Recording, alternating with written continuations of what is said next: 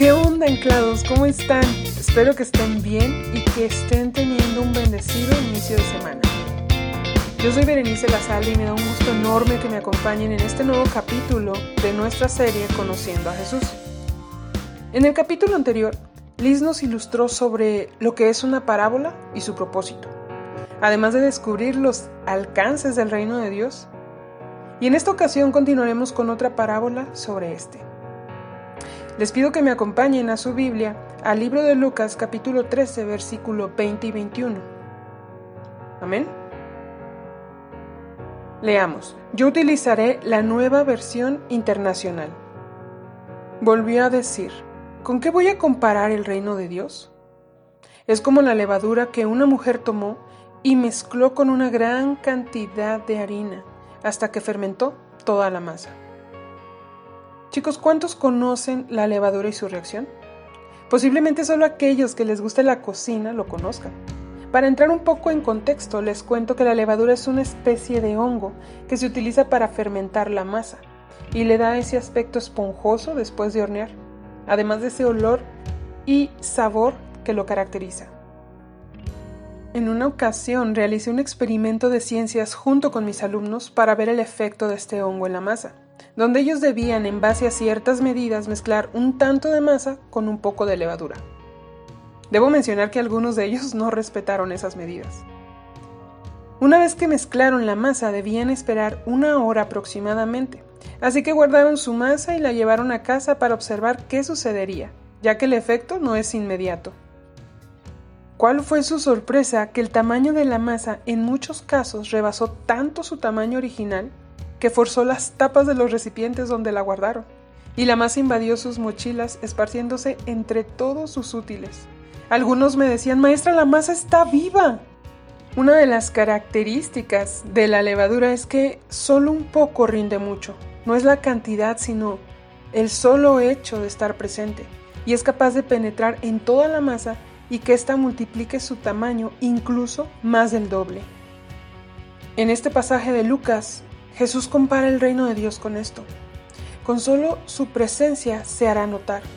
Tendrá un efecto multiplicador y expansivo al punto de rebosar y vencer cualquier obstáculo.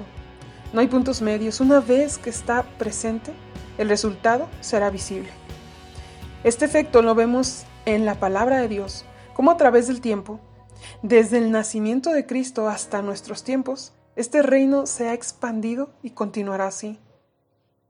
Ya Liz nos comentaba que el reino de Dios no es un lugar, sino un gobierno. Autoridad de Dios sobre todo. En Romanos 14, 17 dice, porque el reino de Dios no es comida ni bebida, sino justicia, paz y gozo en el Espíritu Santo. En el momento que aceptamos a Cristo como nuestro Salvador, hemos recibido por gracia el privilegio de ver el reino de Dios. Charles Spurgeon Dice, ver el reino de los cielos significa tener el poder en la oración, tener comunión con Cristo, con el Espíritu Santo y producir y engendrar todos estos frutos benditos y gozosos que son el efecto de la regeneración. Chicos, ¿cuántos no me dejarán mentir cuando digo que podemos ser testigos de la influencia del reino de Dios en nuestras vidas? Gloria a Dios y cómo esto ocasiona un efecto expansivo y multiplicador a nuestro alrededor, con familia, amigos, compañeros. ¿Cómo? Desde un simple acto de amabilidad, amor, bondad, misericordia, etc.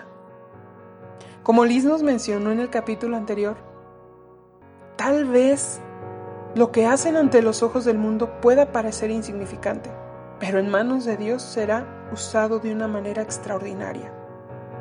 Lo que viene será maravilloso, chicos. Solo esperen, confíen y observen. Tanto en la parábola de la semilla de mostaza como en esta nos habla de pequeños comienzos y grandes finales. Nada ni nadie podrá detener este efecto.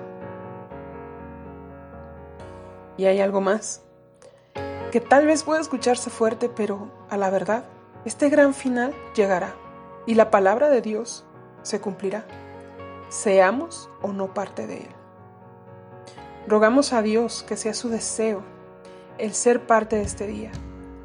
que han decidido vivir una vida en arrepentimiento, como siervos fieles, esperando y confiando en Dios. Anclados, anímense, confíen y observen, lo que viene será maravilloso. No olvides que queremos orar por ti. Búscanos en Facebook como Jóvenes Anclados y envíanos un mensaje con tu necesidad de oración. Nos vemos el próximo episodio, miércoles a las 5 de la tarde. Búscanos en podcast.anclados.org o como Jóvenes Anclados en Spotify y iTunes. Hasta pronto. Dios les bendiga.